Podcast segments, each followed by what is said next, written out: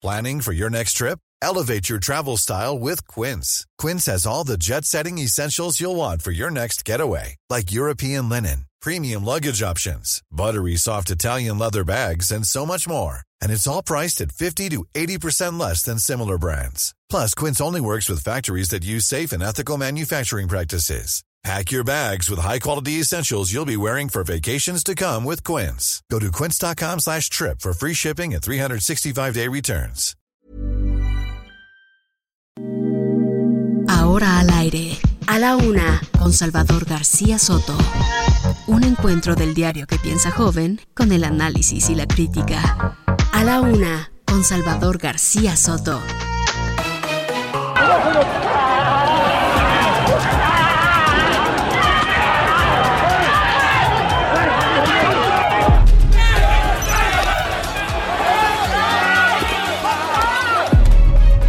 Como bien lo dije, lo único que tiene de culpable es que se llama Rosario Robles y que es mujer. Hasta el momento vamos a seguir las mismas medidas que nos dé el Programa Nacional de Vacunación. Eh, vamos a estar informando como siempre hemos informado. De que no quiero que pongan a calles, a parques, a bibliotecas, a escuelas mi nombre.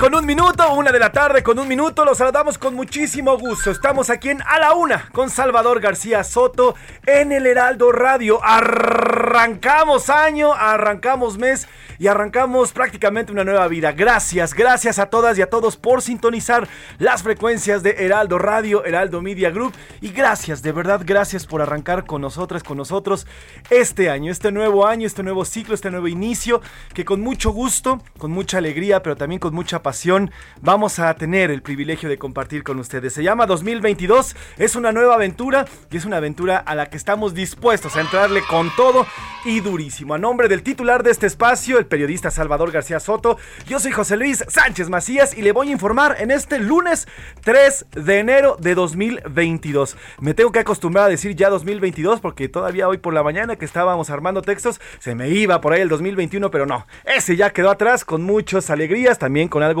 algo, pues algo de tristeza a veces también porque fue agridulce, pero ya estamos en el 2022 con nuevas oportunidades y con este gran equipo que forma parte a la una, comandado por el periodista Salvador García Soto, y del cual también es parte mi querida productora, conductora, compañera y amiga, Priscila Reyes. Pris, ¿cómo estás? ¿Cómo Estás, Jay? Gracias, feliz nuevo año. Feliz Oigan, año queridos radioescuchas, feliz año nuevo también para todos ustedes. Eh, espero que lo estén pasando bien y empezándolo bien, dices. Hay momentos agridulces para muchas, muchas familias. Entonces les mandamos un fuerte abrazo en donde quiera que estén. Híjole, y empecemos este nuevo ciclo. Recuerden que los nuevos ciclos se tratan, sobre todas las cosas, obviamente de agradecer y todo, pero de reflexionar. Reflexionar cómo estamos actuando en nuestro entorno, con nuestra familia, con nuestros amigos, con nosotros mismos y entonces hacer ciertos cambios por ahí. Entonces, no sería un nuevo cambio, o una, una, nueva etapa si no hacemos este tipo de ajustes. Ojalá que ustedes lo puedan hacer. Dicen que es muy sano tomar una lista o escribir y sacar todo lo que uno trae en el pecho. Así es que haga ustedes ejercicio, se lo propongo, es padrísimo. Hay que hacerlo. ¿Tú ya lo hiciste, mi querido Jay? Ya hice, la verdad es que es una... Y este, este fin de semana que fue muy familiar, que estuve con mi familia, con mis padres, con mis dos hermanos, que es muy difícil que ya a estas edades nos juntemos los cinco. Bueno, pues estuvimos juntos los cinco. Qué bonito. Hice mucha retrospección. Uh -huh. Viene además un nuevo... Todavía no nace ese Max, se está aferrando, que quiere ser, mi nuevo sobrino va a ser año nuevo, prácticamente Ajá. el último modelo, todavía no nace el mendigo, pero bueno, ya próximamente va a estar con nosotros y estuvimos todos en familia y sí, sí hice una introspección, bastantes cosas ya en un plano de crecimiento, claro. en un plano de recibir la, la, pues una nueva vida, un, un, eso significa para mí el, el año nuevo y muy sí. contentos, con muchos bríos, con muchas ganas y con mucha fuerza y mucha alegría de estar con todos nosotros y también de alguna u otra manera medio preocupado uh -huh. por el aumento de casos de COVID, aquí lo platicamos muchísimo. Sí, sí, así es, están aumentando los casos. Por allá, ya en la mañanera, el presidente Andrés Manuel López Obrador, pues dijo sobre este aumento de casos, no así, el aumento de casos sí de contagio, de Omicron, sobre todo la variante, pero no así todavía los casos de hospitalización, aunque en el resto del mundo, pues ya están teniendo este incremento de casos, ya lo habíamos dicho antes de que empezara el nuevo año. Entonces, no deje usted de cuidarse. Sí, estamos iniciando un nuevo año, pero lo estamos iniciando con pandemia y pues vamos a ver también cómo nos fue en las vacaciones, porque yo sé que mucha gente está harta, pero veíamos imágenes inauditas. Bueno, incluso las vimos, ¿eh? Cuando empezó la pandemia, eh, tal vez el primer año no, pero la segunda etapa de vacaciones sí veíamos playas saturadas, ¿no? Sin, sin ningún tipo de protección. Vaya, si estás al aire libre, ok, pero lugares cerrados, y eso sí me impactaron, lugares cerrados atiborrados. Cuídese, por favor, cuídese mucho. Así es, tenemos muchos temas por platicar el día de hoy, en este lunes, lunes 3 de enero de 2022. Así como lo oye, si usted estuvo estuvo eh, distraído este fin de semana, pues ya se le fue el año, ya estamos en el 2022 y muchas cosas que platicar. Pero por lo pronto, Pris, ¿te parece si se lo damos a las plazas antes, antes de comenzar con el programa del día de hoy? Porque es, es obligatorio. Saludar a, todas ellas, a todos, a cada uno de ellos, porque, bueno, pues tenemos que abrazarlos, tenemos que sentirlos junto a nosotros. Ay, les mandamos un fuerte abrazo, Cari sí, sí, sí, sí, a todos los que nos escuchan en Ciudad del Carmen, en Coatzacoalcos, Colima, Culiacán, Guadalajara, en La Laguna, Monterrey, Morelia, también los que nos están escuchando en Oaxaca, San Luis Potosí, Tampico, Tapachula, Tehuantepec, Tepic, Tijuana, Tuxtla Gutiérrez, Villahermosa y del otro lado de la frontera los que nos escuchan en Bronzeville y en McAllen. Fuerte, fuerte abrazo, qué gusto que nos estén escuchando. Y también cómo nos pueden escuchar, Pris, en diferentes Hay diferentes opciones, ¿eh? Para que usted no se le pase. Mire, obviamente al aire, pero si no está usted al aire, se puede meter a heraldodemexico.com.mx y ahí está una de las mejores opciones porque tiene, tiene dos más bien. Una para vernos cabina en vivo en la camarita y la segunda, para no romper la magia de la radio, nada más escucharnos cuando eh, usted le da clic donde dice audio en vivo. Oye, esa palabra de clic yo creo que ya, ya fue, ¿no? cuando usted selecciona, cuando usted le, da hit, cuando usted selecciona. Yo creo que esa es la buena. Em, también tiene muchos podcasts. Estamos en iHeartRadio, estamos en Spotify, estamos en emisoras.com.mx y en Tuning Radio. O sea, tiene usted pero para aventar para arriba las opciones para que nos esté escuchando. Oiga, por cierto, esta semana les cuento, les preparé una selección musical porque estamos empezando año nuevo y es una combinación entre canciones recién estrenadas hace poco, puros estrenos, pero también canciones que hablan sobre estos nuevos comienzos porque hay que agarrarlos con todo, ¿eh? ¿Cómo estás, Javi? Gracias por esos aplausos. Te mando un abrazo, Javi.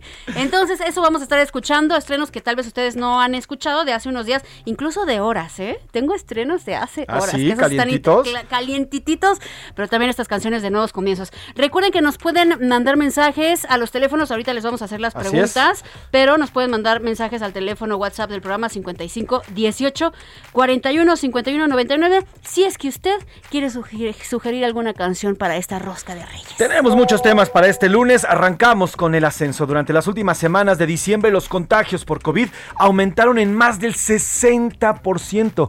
Los contagios en nuestro país, nada más en las últimas dos semanas, es decir, en las fiestas del 25, del 24 y 25 y del 30 y 31 de diciembre, aumentaron en 60%.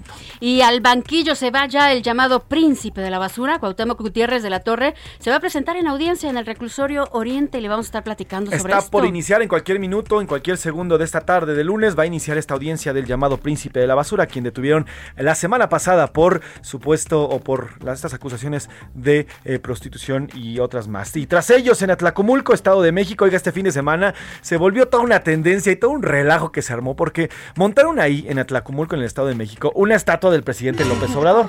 No sé por qué, pero se les ocurrió ponerla.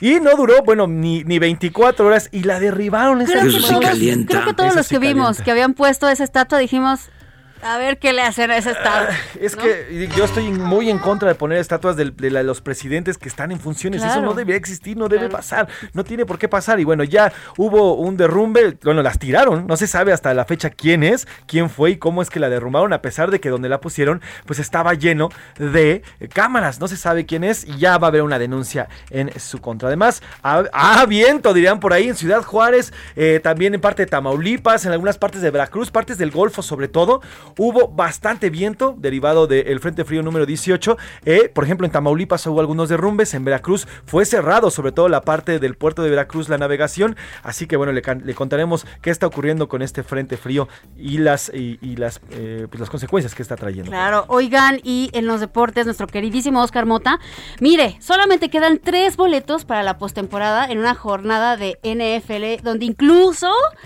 y esto va a estar bien bueno que nos lo platique Oscar, un jugador por decisión propia, se salió del estado.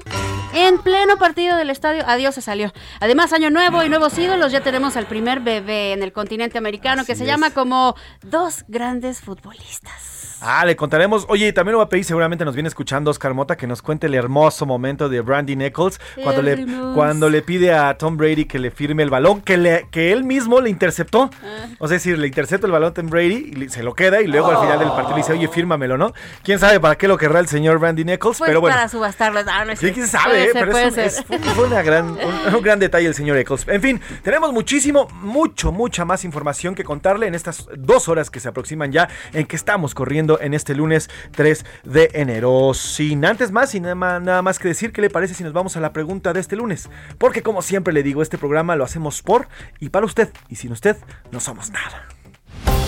Esta es la opinión de hoy. Dos preguntas, Pris, ¿cuáles son? Arrancamos con, en las últimas dos semanas hubo un repunte importante de verdad, atención, de casos de COVID-19 en México y según expertos ya dicen la cuarta ola está iniciando en nuestro país. Luego de las reuniones y las fiestas decembrinas en casas y lugares turísticos, en medio de todo esto, ¿qué cree usted que debemos de regresar a un cierre y confinamiento como lo han hecho ya otros países? Porque son medidas que empezaron a tomar incluso antes de que terminara el 2021. ¿Qué opina usted? ¿No? Solamente extremar precauciones y continuar la vacunación. B, sí, porque se puede salir de control. C, no pasa nada. Hay mucha gente que, contesta eso. No pasa nada, hombre. Bueno, pues está muy bien. La segunda, la segunda pregunta que le estamos haciendo, arrancamos un nuevo año, eh, el cuarto ya del presidente López Obrador. Si usted, más bien, si la opción estuviera en usted, si de usted dependiera, ¿qué rubro le gustaría que México mejorara? A, seguridad y violencia. B, salud y salir ya, pues obviamente del COVID. C, terminar con la polarización política. D, terminar las obras como AIFA, Dos Bocas, el aeropuerto. Y E, otro. Usted sugiere otro que no lo estamos mencionando. Usted. O todos. O todos. También puede usted decir todos al mismo tiempo. Si en sus manos estuviera decidir o poder cambiar algo, ¿qué cambiaría en este 2022? Tenemos esas cuatro opciones y los teléfonos, please. 55 18 41 51 99 es el WhatsApp del programa donde nos pueden escribir, pero también nos pueden mandar mensajes de voz. Ahí están las preguntas lanzadas, están en la mesa y de usted depende respondernos y darnos también sus opiniones. Escuchamos también sus opiniones ya tiene los teléfonos y ahora vamos a la información para arrancar directamente con la información. Este es un resumen de noticias aquí en A la Una con Salvador García Soto. ¿Qué necesidad? La detonación de pirotecnia en la Ciudad de México provocó que durante el primero y segundo día de enero se mantuviera una contingencia ambiental por contaminación. Desafortunado hallazgo. Varias bolsas con los cuerpos desmembrados de al menos cuatro personas fueron encontradas en la glorieta Bajío de Bonillas, en la carretera Puerto Interior Romita, en Guanajuato. Pelea. Seis policías resultaron lesionados y un hombre fue detenido tras una riña entre uniformados y vecinos de Peñón de los Baños en la alcaldía Venustiano Carranza en la Ciudad de México. Tragedia. Durante una fiesta de fin de año, una mujer falleció al caer de un sexto piso dentro del edificio número 50 de la calle Doctor José Terres en la colonia Doctores, alcaldía Cuauhtémoc de la Ciudad de México. Nuevo jefe. La Organización de Países Exportadores de Petróleo eligió al petrolero kuwaití Haitham Al-Ghais como nuevo secretario, quien tomará las riendas en verano de este año.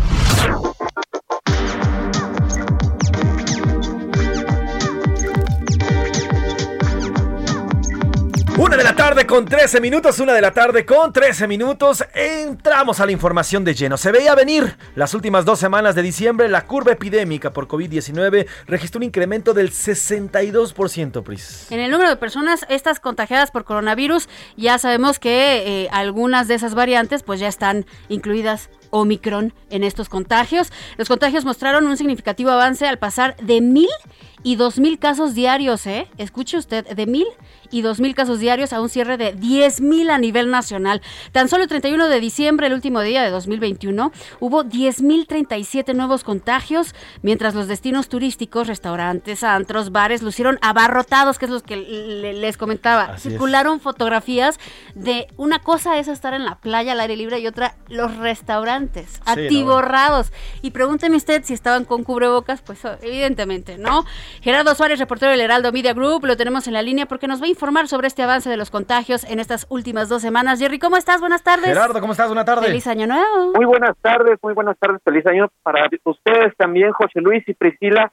México reportó un incremento del 62% en los contagios de COVID-19, esto en la semana de Navidad, así lo informó la Secretaría de Salud. Al abrir la presentación de datos de la semana 51 que transcurrió del 19 al 25 de diciembre, la Secretaría indicó que los casos estimados de COVID-19 aumentaron en esta proporción 62% en comparación con la semana anterior. Para la semana 51 se registraron por lo menos 22.730 casos positivos del virus SARS-CoV-2, mientras que en la semana 50 habían sido poco más de 14.000 casos. Estas cifras de la semana 51 de Navidad todavía van a seguir en actualización durante los siguientes días hasta el sábado, pero es evidente cómo en estas últimas dos semanas, como ustedes comentaban, se dio este incremento de COVID-19. Nosotros también en el Heraldo de México hicimos un ejercicio eh, de comparación. Este ejercicio abarcó las cifras del 1 al 31 de diciembre y ya se veían también eh, datos similares. En este caso, la segunda semana, la segunda quincena, la segunda quincena de diciembre tuvo 62% de casos más que la primera quincena de diciembre. Y en el caso de la Ciudad de México, esta proporción de aumento fue mayor. Se duplicaron los casos entre la primera quincena de diciembre y la segunda quincena que transcurrió del 16 al 31 del eh, diciembre de 2021. Así que estas son las cifras de cómo se está dando este repunte de COVID-19 impulsado también por la variante Omicron. Esta es la información que les tengo. La cual te agradezco, Gerardo. Y bueno, pues en las próximas, en la próxima semana comenzaremos ya a ver el resultado, pues ya formal de estas reuniones, luego de que se disperse, la gente regrese a sus lugares, luego de haber visitado los diversos sitios turísticos, aquí incluida la capital de la República Mexicana, y comenzaremos ya a ver un número más sólido en lo que, pues todo apunta a ser un aumento fuerte en los contagios. Así es, Ok, perdimos la comunicación con Gerardo, pero bueno, ya nos dio la información. Así fue y así está aumentando el número de contagios, no solamente en la capital, sino en la República Mexicana, Priscila. Sí, y en la, mañana, en la mañanera incluso le estábamos comentando que el presidente Andrés Manuel López Obrador, pues habló del tema y dijo que esta variante presenta síntomas diferentes a otras y que incluso la enfermedad es menos agresiva, por lo que hay más contagios, pero no están aumentando hasta el momento las cifras de hospitalizaciones. Escuchemos. Pensamos de que van a aumentar los contagios, pero no está afectando, no tiene la gravedad esta variante que la otra que nos afectó mucho. En Estados Unidos está incluso sosteniendo que son cinco días de reposo y los síntomas no tienen las mismas características de la otra variante que era más dañina. Sí están incrementándose los contagios por esta nueva variante, pero afortunadamente no hay incremento en hospitalización. Y lo más importante, no hay fallecimientos. O sea, es una síntesis, un resumen. Pensamos de que van a, a aumentar los contagios, pero no está afectando, no tiene la gravedad esta variante que la otra que nos afectó mucho. Ahí están las palabras del presidente hoy en la mañana, que bueno, pues todavía no hay mucha información y toda la prácticamente se la llevó, se la llevó el tema del COVID. Este ejercicio que nos mencionaba Gerardo Suárez, nuestro compañero reportero, lo puede usted encontrar en la página 5 del Heraldo de México, también heraldodemexico.com.mx. Ahí va a poder eh, revisar este ejercicio que hacen mi compañero Gerardo Suárez y Almaquio García con este aumento paulatino durante todo el mes de, diciembre. Y también hoy publicamos en la portada del Heraldo de México, se mantiene claro clases pese a Omicron. Y así es, este lunes se reanudaron las clases presenciales. Poco más de 20 millones de niñas y niños regresan a las aulas. En la Ciudad de México y a pesar del aumento de los contagios, la jefa de gobierno Claudia Sheinbaum dijo que no hay alarma debido a que no han aumentado los casos de hospitalizaciones. Tenemos ahorita en la línea a nuestro compañero Jorge Almaquio que nos va a platicar al respecto. Jorge, ¿cómo estás? Buenas feliz tardes, año nuevo Feliz año.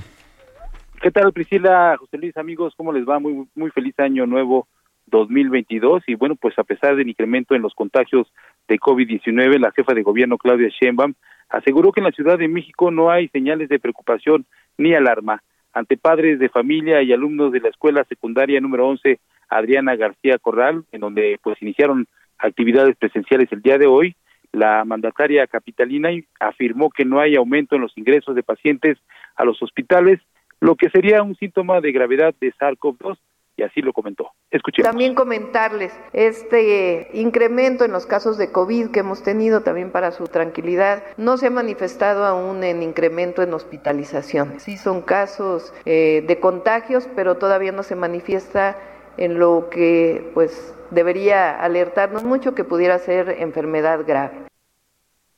Chima Pardo aseguró que continuarán con la vacunación en la que incluso los maestros de la capital del país recibirán su segunda dosis la próxima semana. Esta segunda dosis, eh, bueno, recordar que los maestros solamente recibieron una dosis eh, de cancino. Ahora dice la jefa de gobierno que van a recibir esta, esta segunda dosis. Escuchemos a personal de salud, que ya prácticamente todo está vacunado, de instituciones públicas, vienen instituciones privadas y también a los maestros y maestras ya viene también la segunda vacuna que ellos tuvieron la Cancino, que es una sola dosis, y ya viene a partir de la próxima semana también la vacunación para maestros y maestras y así vamos a seguir vacunando. Sheinbaum expresó que la estrategia primordial para enfrentar el aumento de contagios seguirá siendo la vacunación y aplicar las medidas sanitarias, por lo que expuso que no no hay razones para cerrar las escuelas.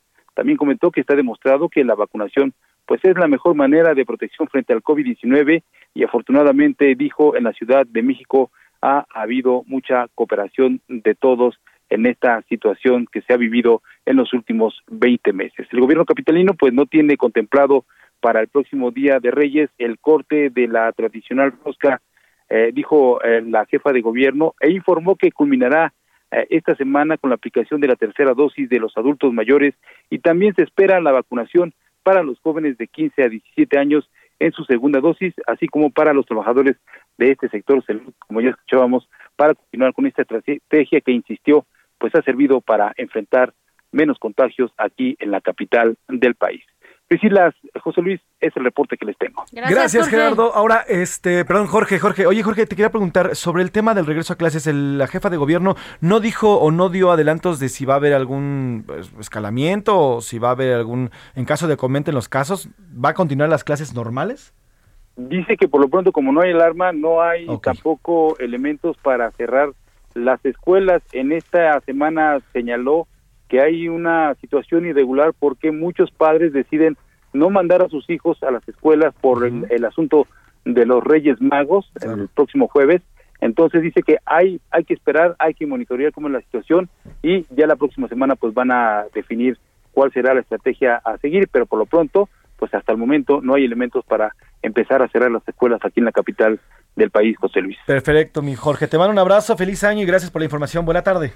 Un abrazo, hasta luego. Jorge Almaquio, reportero de Heraldo Media Group. Oiga, pero no todos los estados van a regresar a clases. Algunos han tomado sus propias medidas y van a ir escalonando este regreso presencial. Es el caso de Baja California, que regresa el próximo 17 de enero. También Baja California Sur regresa a clases el 17 de enero. Chihuahua evaluará su regreso a clases presenciales hasta el 10 de enero. En Coahuila, la suspensión de clases presenciales pues solo es para nivel básico. En el Estado de México regresan algunos planteles este 3 de enero a presencial. Sin embargo, se prevé un regreso en todos los planteles hasta febrero. En Guanajuato el regreso a clases va a ser el próximo 10 de enero como lo marca el calendario oficial de allá. En Hidalgo regreso a clases presenciales hasta el 17 de enero. Allá en Nuevo León regreso a clases presenciales hasta el 10 de enero. En Quintana Roo se suspenderá el regreso a clases presenciales hasta el 14 de enero. En Tamaulipas el calendario oficial señala que el regreso a clases es hasta el 10 de enero. Y en Yucatán el regreso a clases presenciales será hasta el 17 de enero de manera voluntaria. En las demás entidades el regreso a clases fue el día de hoy así que consulte con sus escuelas y con sus diferentes institutos cómo va este regreso. Precisamente vamos a ir hasta San Luis Potosí, pero regresando del corte, si nos da tiempo, Rubén. Ya no nos da tiempo. Vamos a ir a una pausa. Nos vamos a ir con música, Priscila. ¿Qué tenemos para hoy? ¿Cómo arrancamos esta mezcla? Pues hay que arrancar como se arranca el primer año, el nuevo año, con el primer estreno de hace tan solo tres horas. Esto es de Let's Eat Grandma. Se llama Happy New Year. Bien, entonces gracias, vamos.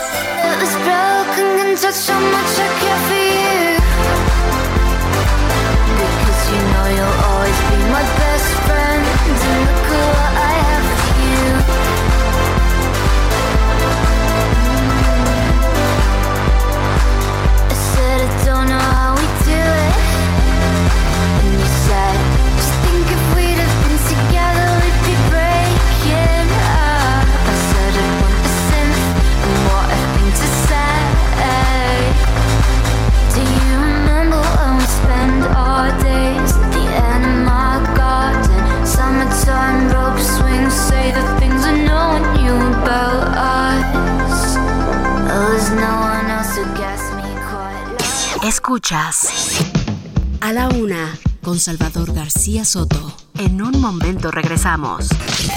Sigue escuchando a la una con Salvador García Soto. Ahora, la rima de Valdés. O de Valdés, la rima. ¿Se acuerdan de que en campaña Andrés Manuel, muy orondo, prometió desde el fondo de su corazón con maña, no sabemos si con saña, que no habría gasolinazos, pues estamos dando pasos a lo contrario en este año. Imagínese ya el daño, va a ser todo un macanazo. No me salga por favor que usted lo pasó de noche y como no tiene coche, pues no le importa, señor. Aquí lo que da pavor es que con el combustible se mueve, aunque sea increíble, todita la economía. Y de verdad, no se ría, porque esto va a estar horrible. Todo sube en este enero y también la gasolina. Y aquel como Capulina nos tiene roto el sombrero. ¡Ay, se siente bien cool! Rastrero, que la cuesta ha comenzado y la inflación no ha parado. ¿Será que lleguen los reyes? Ay, no nos hagamos bueyes, pues el tanque no han llenado.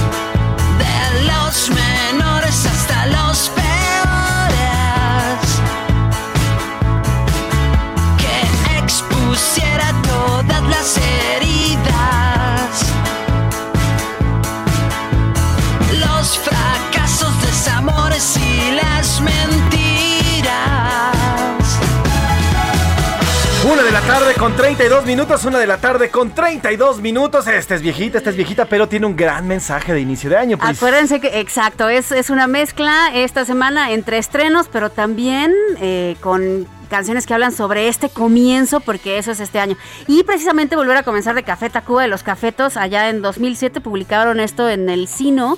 Eh, pues es una extraordinaria canción porque habla justamente de esa parte de reflexión que debemos de tener no, de nada sirve que empecemos un nuevo ciclo si no hacemos una reflexión personal para ver qué podemos arreglar en nosotros para nuestro entorno, para nosotros, para nuestras personas y para eh, el medio ambiente es súper importante también. Así es, bueno, pues hay que hacer compromisos y si una lista de los errores, no es para pues para recriminarnos, sino para saber cuáles no comer. Para mejorar, para, ser mejores personas, porque al parecer eso debería de ser como el propósito de absolutamente todos los seres humanos. Exactamente. Evolucionar. No repetir los mismos errores y cómo se han repetido, o al menos algunas personas se han repetido con COVID. Continuamos con este tema. Ya le decíamos que eh, hay regreso a clases en algunas entidades. No es así en San Luis Potosí, donde el gobierno estatal retrasó al menos durante dos semanas este regreso presencial. Pepe Alemán, Tocayo, ¿cómo estás? Feliz año. Cuéntanos cómo va este regreso a clases? Bueno, este no regreso. Buena tarde.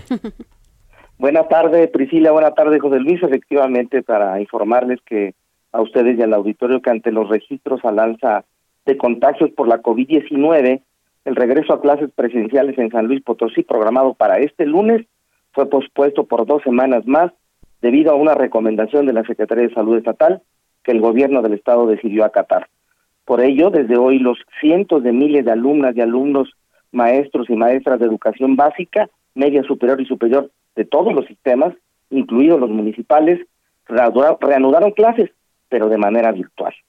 Anoche, luego de reunirse con el gobernador José Ricardo Gallardo Cardona, el secretario de Salud Daniel Acosta Díaz de León hizo el anuncio y explicó que la medida es para contener el incremento de contagios al SARS-CoV-2 y sus variantes.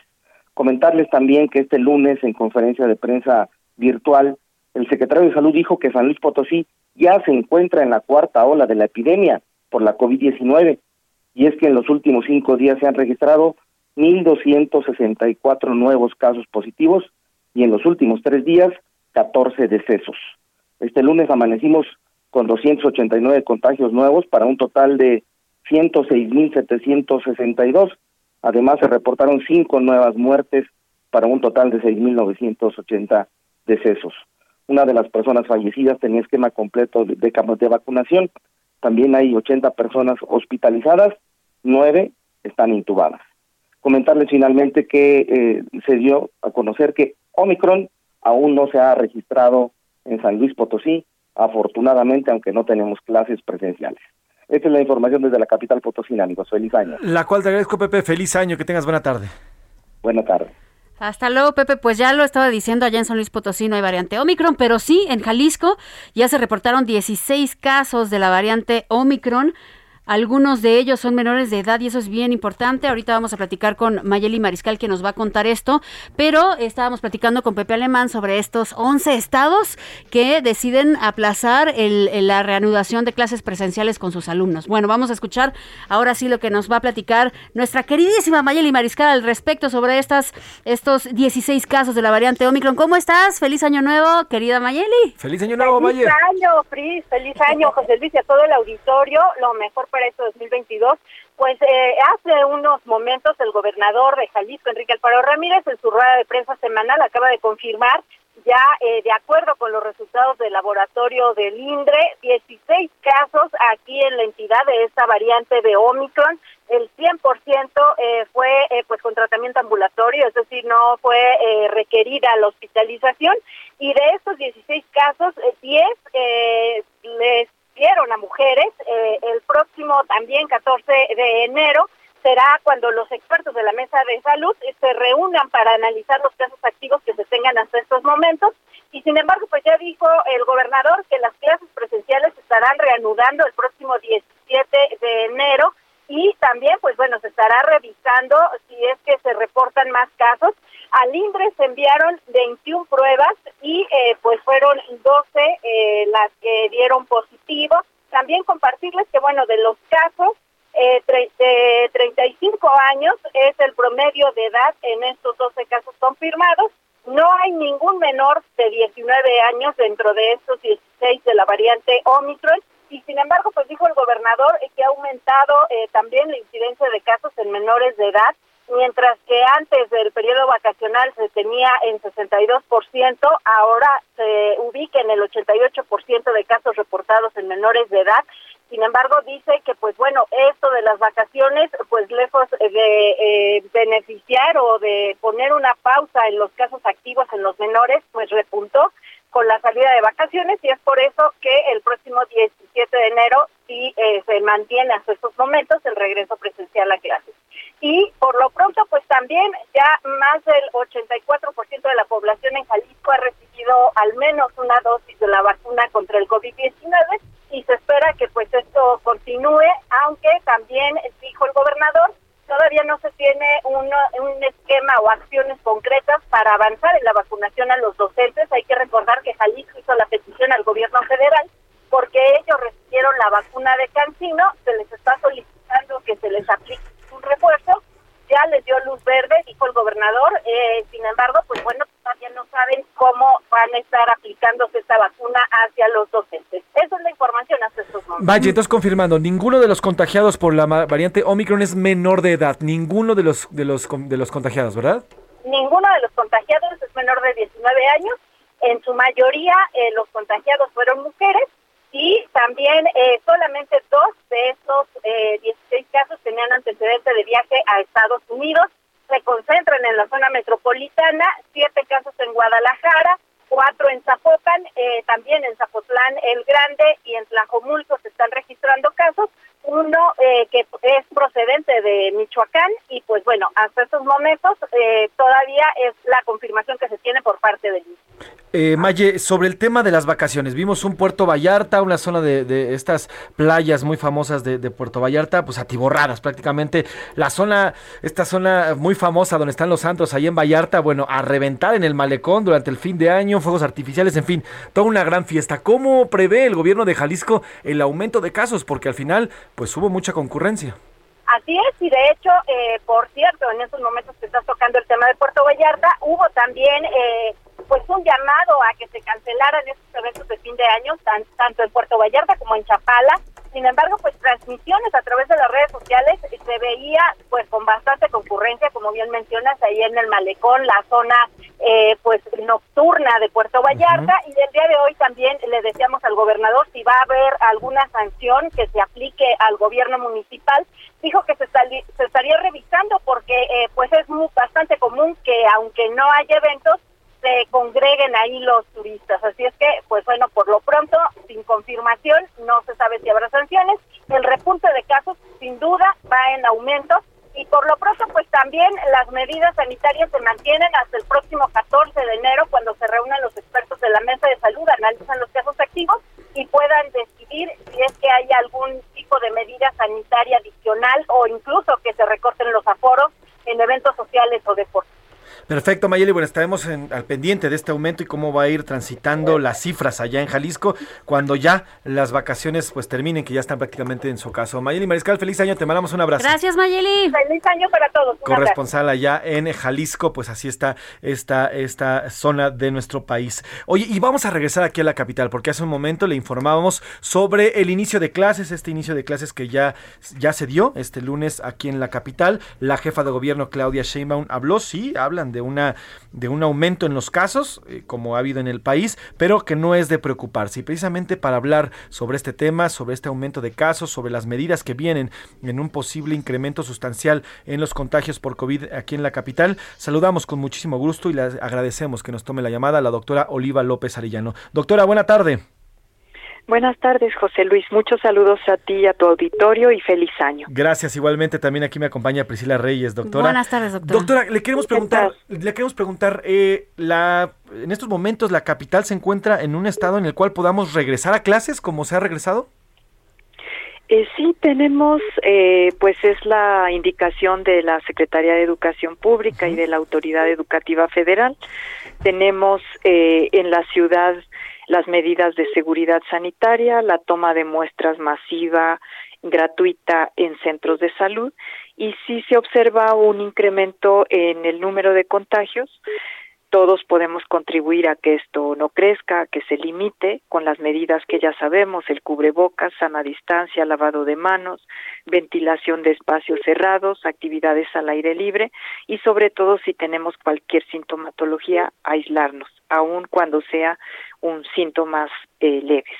Afortunadamente los datos en hospitalizaciones son datos estables, no ha incrementado sustancialmente la hospitalización y tenemos suficientes camas COVID de ser necesarias. En este momento la, la ocupación hospitalaria es de 9% en la ciudad. Doctora, buenas tardes. Eh, sobre estas especificaciones que deben de seguir las escuelas sobre el tomado de temperatura, ventilación después de cada clase, separar a los alumnos, etcétera, eh, muchas veces estas indicaciones no se cumplen realmente ya en el momento de estar en el lugar. ¿Qué van a hacer para monitorear que sí se esté cumpliendo? Bueno, es una tarea de todos, de la comunidad educativa, de padres de familia, de los propios alumnos, de profesores y directivos.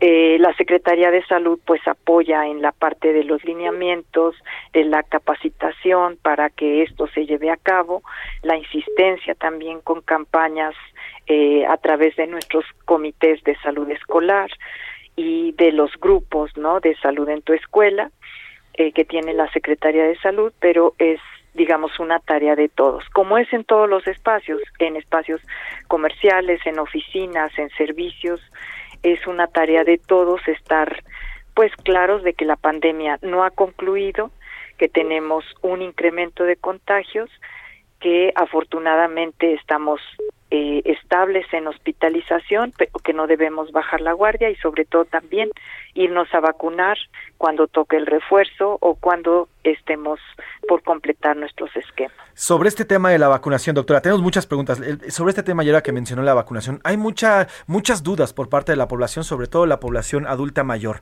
que recibió en sus primeras dos dosis las vacunas como Sputnik o CanSino, y ahora van a recibir un refuerzo contra AstraZeneca. Dudas en cuanto a si es compatible o si le... Hemos recibido aquí dudas, por ejemplo, si les puede bajar la calidad de protección o si les puede hacer daño o si pueden tener algún choque o si les puede pasar algo o si ya dejan de estar protegidos por recibir una vacuna diferente a la que recibieron al inicio. ¿Qué le podría decir usted a la gente, a los ciudadanos que van a recibir una AstraZeneca y que en sus primeras dos dosis recibieron tal vez eh, Sputnik u otra?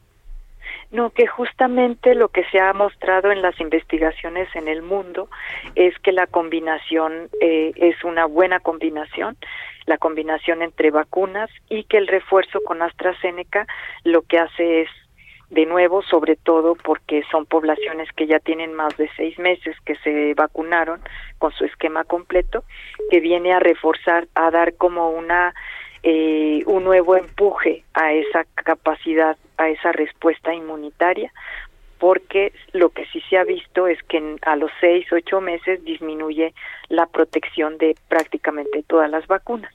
Entonces, vacunarse con AstraZeneca, si se tuvo cualquier esquema previo, eh, no tiene problema, más bien refuerza y es seguro.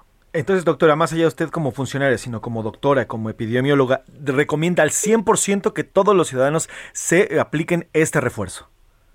Sí, estamos ahora eh, pues vacunando a 60 y más a este grupo de edad, que es el grupo que es más frágil frente a las infecciones de COVID-19 y pues la vacuna, el refuerzo en este caso, nos evita, reduce el riesgo de, más que evitar, reduce el riesgo de hospitalizaciones y de casos graves.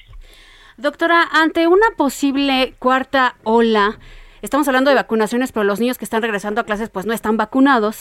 ¿Ante qué escenario regresaríamos en la Ciudad de México a tomar la decisión de que otra vez las clases fueran pues de manera a distancia y no presenciales porque los niños no están vacunados? Bueno, esa es una eh, decisión de la Secretaría de Educación Pública. Eh, nosotros coadyuvamos en la parte de seguridad sanitaria, de capacitación, pero hasta donde indica la información en el mundo y en otros en otras ciudades es que se puede hacer un regreso seguro, de hecho es muy importante regresar por la salud mental, por la convivencia, por la parte de sociabilidad de los niños, es muy importante regresar con las medidas de seguridad sanitaria, porque ya son muchos meses eh, donde pues se ha visto interrumpida la actividad presencial en las escuelas. Ahora, doctora, nos falta todavía las cifras, las cifras esenciales de cuando ya se haga un corte de caja, cada quien regrese a su lugar de origen, se terminen las vacaciones, eh, ya, digamos, se establezca la, situación normal. Eh, ¿Qué es lo que va a pasar con, esta, con estas cifras? Porque se prevé un aumento sustancial en estas cifras. Si va a haber un alto a las clases, a las actividades, a las actividades esenciales o no esenciales y a las actividades en general en nuestra ciudad. ¿Va a haber algún alto nuevamente o simplemente nos vamos a mantener con estas eh, medidas que hemos mantenido hasta ahora? Pues estamos monitoreando. Eh, hasta ahora no hay ningún indicador que esté, digamos, eh, alentando a que hubiera un cambio de la dinámica que hemos tenido. Se están incrementando las pruebas rápidas.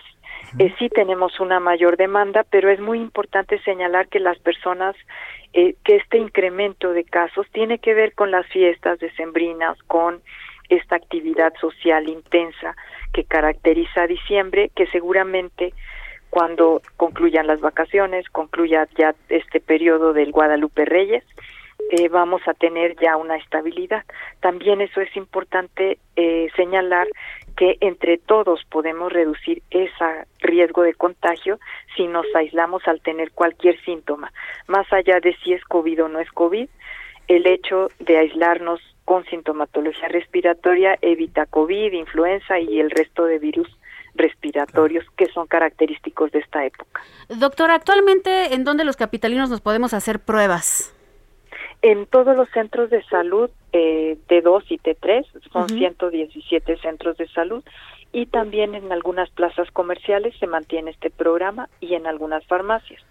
Eh, pruebas gratuitas eh, que provee el gobierno de la ciudad. Y luego también hay una amplia oferta de pruebas que tienen un costo eh, en otros espacios privados, farmacias sobre todo. Doctora, hemos visto y aquí lo reportamos en este espacio y en lo personal me parece una gran medida que se pospuso, por ejemplo, el concierto donde iban a tocar Los Ángeles Azules precisamente ante un aumento en estas cifras. Hemos visto que a diferencia de la de la pues, esta estrategia que tiene el gobierno federal eh, por parte del doctor eh, López Gatel, la de la Ciudad de México ha sido sustancialmente diferente. ¿Por qué? Porque se toman decisiones que, le repito, en lo personal me parecen correctas. ¿Hay, una, ¿Hay esta diferencia o simplemente nada más fue la ocasión del concierto? Es fue la en la ocasión del concierto porque pues es una celebración multitudinaria que aun cuando iba a ser al aire libre siempre concurren personas y además iba a estar la emoción de estar cantando, gritando, bailando y eso también incrementa el riesgo de contagio. Entonces no hay estrategias diferentes, es la misma estrategia tanto la Sí, en la Ciudad de México tenemos algunos matices por la complejidad de la ciudad, la dimensión de 22 millones de habitantes en la zona metropolitana y la movilidad. O sea, sí tenemos una gran densidad poblacional y una enorme movilidad que nos hace tomar, por ejemplo, la decisión de tener masificar las pruebas, que no es algo que se haya hecho en otros espacios, pero aquí era necesario para tener esta posibilidad rápida de cortar cadenas de contagio, de dar seguimiento a las personas. Doctora, ¿cuántos casos de Omicron hay confirmados en la Ciudad de México y si las, eh, los síntomas son diferentes a los a lo, al COVID normal que ya conocemos? Sí, hay 150 casos confirmados eh, y son distintos los síntomas. Lo que estamos documentando es que son es un cuadro más de vías respiratorias superiores, eh, como si fuera un catarro con malestar general, pero más de dolor de garganta, escurrimiento nasal, puede haber cefalea, menos estos síntomas eh, de vías respiratorias bajas, o sea, no hay una afectación, son casos leves, no hay una afectación sustancial a la oxigenación, por ejemplo, y por eso también es que eh, se está estimando que si esta variante comienza a hacer, a desplazar a otras variantes, va a ser una mm, cuadros mucho menos graves. ¿Náuseas? ¿También han reportado náuseas o no? Eh, sí, también, y también se ha reportado alguna alteración gastrointestinal, pero en, en pocos casos. Más bien domina la eh, infección de vías respiratorias superiores. Oiga, han reportado también eh, casos de flurona. ¿Hay casos en México de este llamada flurona? No tenemos. Lo que sí hemos tenido uh, son casos con variante combinada. Así. Ok, variantes combinadas, es decir, Delta y Omicron o este tipo de cosas. Pero no, del, no de esta flurona llamada que es la influencia y el COVID. ¿No? No, no, hemos tenido. Doctora, ya sé que me, que me dijo que no esperan un, aumento, pero en caso de que hubiera un aumento sustancial en los casos, que sea preocupante, ¿habría medidas o ya por lo menos tienen ya un escenario previsto eh, para actuar en cuanto antes y, y, tratar de reducir estos, estos casos? Sí, tenemos desde luego la capacidad hospitalaria, tenemos eh, camas COVID en este momento desocupadas, eh, la ocupación al día de ayer era de 9%, es decir, que tenemos una cantidad de camas suficientes para dar una respuesta si se requiriera, pero ahora los indicadores nos están mostrando sí un alza en contagios, eh, pero con cuadros leves, sobre todo cuadros leves que no están llevando a las personas a la hospitalización. Y también esto es muy atribuible a la vacuna y por eso también seguimos vacunando. Esta semana, vacunamos continuamos con personal de salud, su refuerzo, y también con eh, iniciamos mañana con el persona, las personas de 60 y más años con su refuerzo, que son las personas que se vacunaron primero y que además tienen mayor fragilidad por la edad. Claro, y reiterar que no pasa nada, que no tengan miedo, que la vacuna AstraZeneca con la combinación que usted quiera, no pasa nada y se debe de poner. Pues doctora Oliva, gracias de verdad por ser tan puntual y por responder a nuestras preguntas, que son muchas y que la gente está de verdad haciendo a través de los medios de comunicación. Doctora Oliva López Arellano, secretaria de Salud, le mando un abrazo, feliz año y gracias por su tiempo.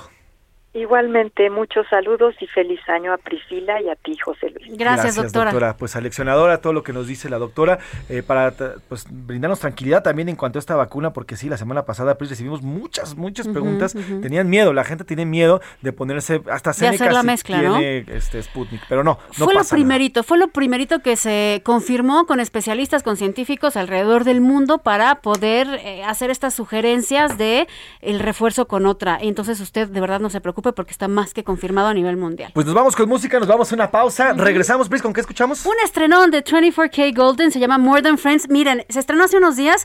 Yo le deseo a usted que en este año 2022 no caiga usted en la friend zone. Pero si llega a caer en, esa, en esa zona, pues ni modo. Quiere decir que ese amor no era para usted. Vamos a escuchar. Regresamos. I guess we'll never be more than friends. Look, I've had Kylie's, Riley's, and Holly too. Only girl I ain't had yet was YOU. If I put a ring on it, would you say I do? Like Alicia to my Archer, would you be my boo? Five three, brown hair, that's the one I need. Cute face, thick thighs, put it all on me. Cause I'm dying inside, baby, can't you see? You're the one on my mind, take a chance on me. Cause I was down for the count till I... Escuchas a la una con Salvador García Soto. En un momento regresamos. Ya estamos de vuelta con A la Una con Salvador García Soto. Talking in my sleep at night, making myself crazy. Out of my mind, out of my mind. Wrote it down and read it out, hoping it would save me. Too many times, too many times. My love, he makes it feel like nobody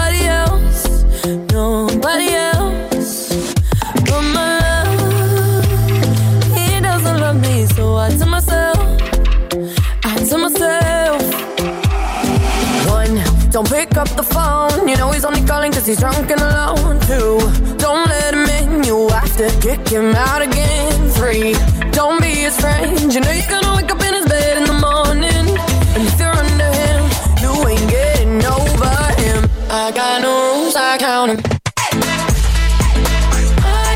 de la tarde en punto, dos con un minuto en este instante, dos de la tarde con un minuto. Bienvenidas, bienvenidos a la segunda hora de A la Una con Salvador García Soto. A nombre del titular de este espacio, el periodista Salvador García Soto, yo soy José Luis Sánchez Macías y le voy a informar en este lunes 3 de enero de 2022. Esta segunda hora es la primera segunda hora de este año, de muchas más que se vienen a lo largo de estos 365 días que tendremos el honor, el placer y el gusto de acompañarle como lo hemos hecho durante ya estamos a punto de cumplir tres años al aire, tres años en A la Una. Fuimos los pioneros de este gran, de este gran conglomerado de medios que ya somos, tanto radio, televisión, internet y que inició todo con el periódico Heraldo de México. Bueno, pues nosotros fuimos este, este espacio, comandado por el periodista Salvador García Soto, fuimos los primeros y es un placer, es un placer como siempre, como todas las mañanas, prepararlo y todas las tardes compartir con usted este enorme y este gran programa, este gran servicio informativo que tenemos.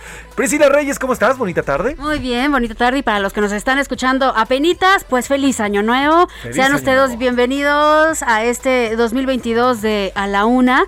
Qué trabajo, me encantó como lo dijiste. 2022. 22. 22. Es que cuesta trabajo, ¿no? De repente claro. hacer el switch de estar escribiendo durante un año 2021, pero ya estamos en 2022. Le mandamos un fuerte abrazo a todas las emisoras que nos están escuchando ahorita, unidas a la señal del 98.5 FM del Heraldo Radio y también en todas las frecuencias que está Heraldo Radio en pues toda la República Mexicana, Prácticamente. prácticamente Ciudad del Carmen, Coatzacoalcos, Colima, Culiacán, Guadalajara, La Laguna, McAllen también, del otro lado de la frontera, Bronzeville, Monterrey, Morelia, Oaxaca, San Luis Potosí, Tampico, en donde nos escuchan y les mandamos un fuerte abrazo, Tapachula, Tehuantepec, Tepic, Tijuana, Tuxtla Gutiérrez y Villahermosa. Y recuerden que tienen muchas opciones para escucharnos, ya sea por estas frecuencias o también en internet, heraldodemexico.com.mx, hay dos opciones para vernos en cabina en vivo, ahí lo estamos saludando José Luis Sánchez Macías, aquí está también Oscar Mota, a mi derecha, y yo les mando un fuerte eh, saludo y abrazo.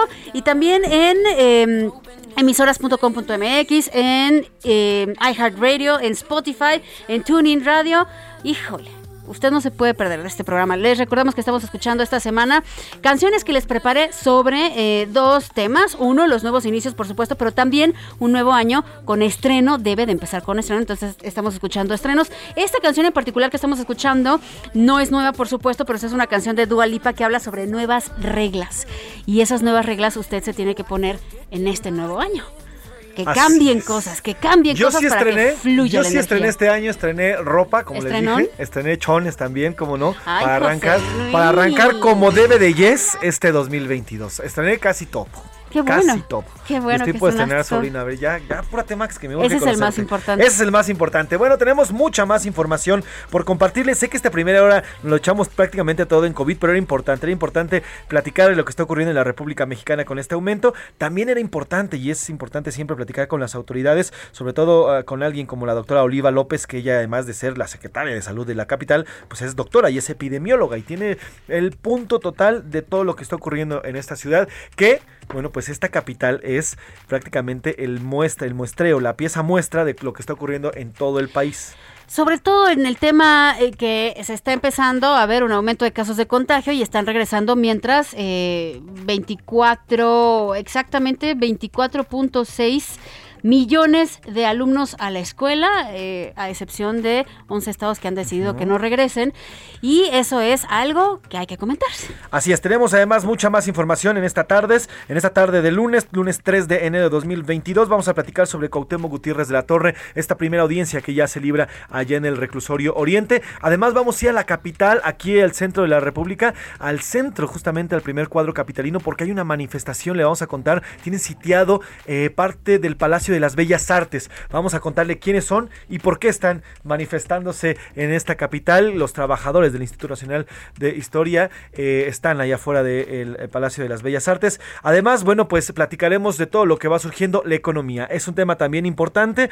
Estamos arrancando apenas, todavía como que nos estamos quitando las lagañas, Pris, como que nos estamos levantando, pero mire, vienen aumentos. Ya hay aumentos en muchos productos, ya hay aumentos en, muchas tiendas, prácticamente en todo. Vamos a platicar de la inflación, vamos a platicar del costo de las gasolinas, del costo de todo y además vamos a hacer un análisis con un experto de qué es lo que tenemos que hacer. ¿Qué hacemos usted, yo, tú, Priscila, Oscar, Rubén, Alan, Javier, Milka? ¿Qué hacemos nosotros, los ciudadanos de a pie, con la economía? Los que no tenemos los miles de millones de pesos y de dólares que podemos gastar al, al, al diestra y siniestra, ¿qué hacemos para que esta cuesta no sea verdaderamente cuesta de enero? Claro, no? hay que tener cuidado. En fin, tenemos mucha más información para esta segunda hora de lunes de a la una, pero también tenemos sus comentarios, Pris, en estas dos preguntas que hicimos el día de hoy. Muchos comentarios. Oiga, yo le quiero preguntar de una vez, aproveche que vamos a empezar a leer los mensajes, le quiero preguntar cómo le fue de regreso de vacaciones para los que apenas ayer regresaron o regresamos. Cuéntanos, Pris, ya cuéntanos, Pregunto, cuéntanos. porque hubo una de accidentes en las carreteras, específicamente la de México-Cuernavaca. Uf, qué barbaridad un tramo, un recorrido que normalmente se hace en una hora y media, pues ¿qué cree que le cuento? Que yo de siete y media de la noche a las 12 llegué a mi casa. ¿Cómo Así le fue a usted? Seguramente alguien de los que estuvo ahí nos está escuchando porque había tanta gente que seguro nos está escuchando. ¿Cómo le fue? Y ahora sí, sobre sus mensajes, por acá estamos leyendo. Buena tarde y feliz año, Salvador, equipo de la UNA. Saludos. Em, de un contacto en el INEGI supe que la primera pregunta de la nueva presidenta del INEGI a los y las directoras generales fue si del presupuesto sobran recursos, que cada quien saque sus primeras conclusiones acerca de cuál es su prioridad. Saludos desde la Ciudad de México. Pues mira, es un buen dato. No, no tenemos el- eh, ese dato sobre si llegó a preguntar eso, pero en efecto el pasado primero de enero la ex secretaria de Economía, Graciela Márquez, tomó ya, eh, pues, tomó esta, este puesto, eh, que es la directora de... eh, de- del INEGI, Instituto Nacional de Geografía Estadística, y antes era de informática, pero ya nada más estadística y geografía, ¿no? Vamos a investigarlo y a ver qué le podemos contar.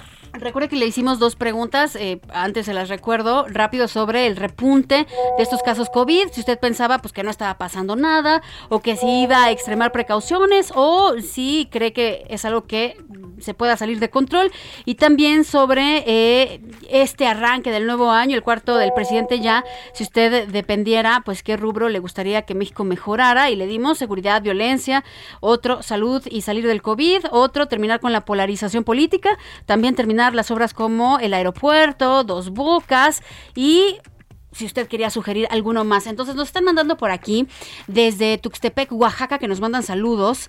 Em, saludos por favor también a Opopeo, Michoacán. Nos dice que sobre la pregunta 1 opina B, sí, porque se puede salir de control, o sea que estaría bueno que hubiera un cierre y confinamiento nuevamente. Y sobre la segunda pregunta, eh, ¿qué rubro a usted le interesaría que México mejorara? opinó esta persona. Kim, perdóname, pero es de los que me pone 2 igual a C.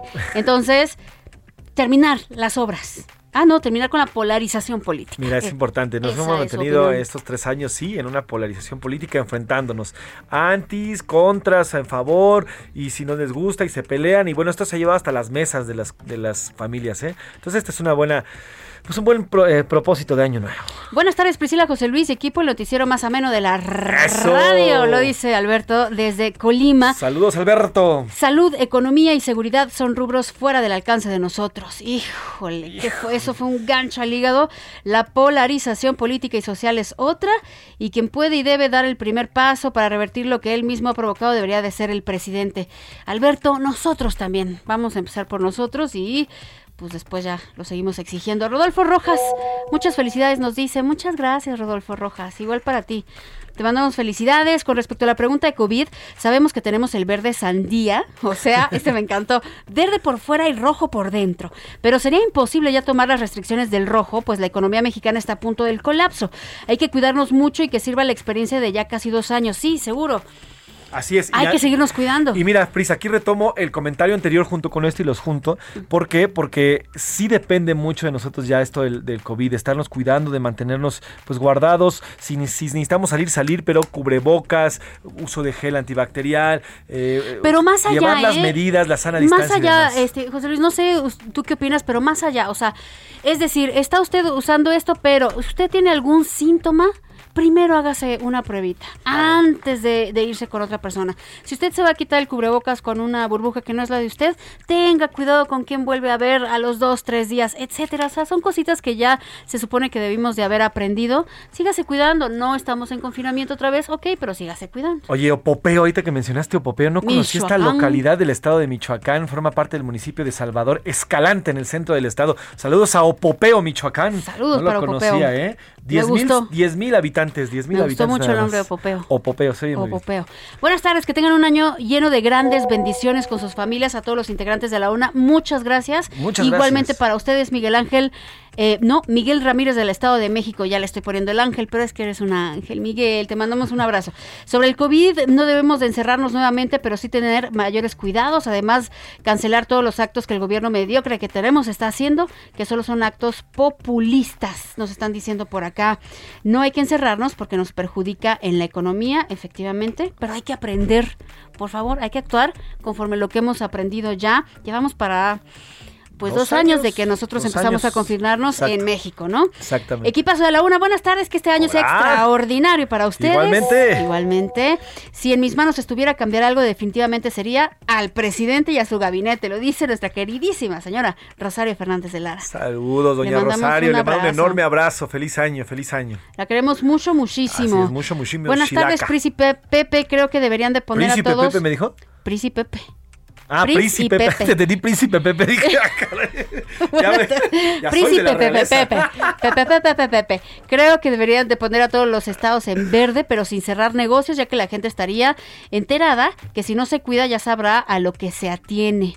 Pues generalmente eso es lo que sucede. Antonio Ayón desde Zapopan, Jalisco, Saludos, nos desea Toño. un feliz 2022. Saludos, Toño. Saludos hasta Zapopan, Jalisco. Tenemos muchos mensajes, pero podemos ir leyendo eh, el Conforme Twitter avanza de el. Salvador García Soto. Arroba S. García Soto, pero eh, ahorita mismo se los voy a contar. Eh, antes está mandando un. La Associated Press, la, la AP, está mandando un comunicado. El fiscal general de Nueva York, Letia James, ha emitido citatorios para el expresidente Donald Trump y sus dos hijos mayores Oh y exigir testimonios en relación con una investigación civil en curso sobre las prácticas empresariales de la familia, de acuerdo con una petición judicial que ya comienza a dar vueltas a través de, eh, del sistema judicial de Estados Unidos. Así que ya hay, ya hay celebración, ya hay este tipo de de, de citatorios en contra de Trump y los dos hijos mayores de eh, el expresidente eh, de Estados Unidos. Y en las preguntas, le quedará ese, breaking. En las preguntas del día de hoy sobre el tema de qué rubros le gustaría para que se mejoraran en este año.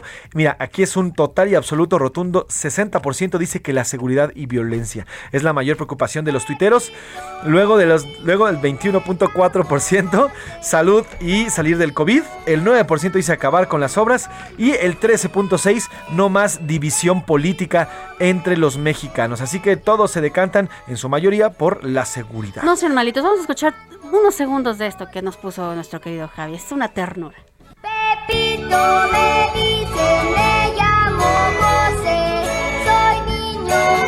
no Había escuchado, no había escuchado esa canción, pero bueno, sobre el tema, sobre el tema de los la cuarta ola, eh, creo que debemos regresar al cierre o confinamiento como lo han hecho en otros países. Eh, pues mira, el 48.7% dice que no, solo debemos de cuidarnos, mientras el 44.7 dice que sí, que se puede descontrolar y el 6.6% dice que ya no pasa nada, que ya estamos libres, Ay, no pasa nada. ese 6%, ¿qué onda? Ojalá nunca me los encuentre en la calle porque Qué no es que me contagien. No, bueno. oigan, últimos mensajes rápido. Eh, José García, gracias. Eh, dice a mí me gustaría que tuvieran más seriedad en este gobierno. Feliz año nuevo, muchas gracias.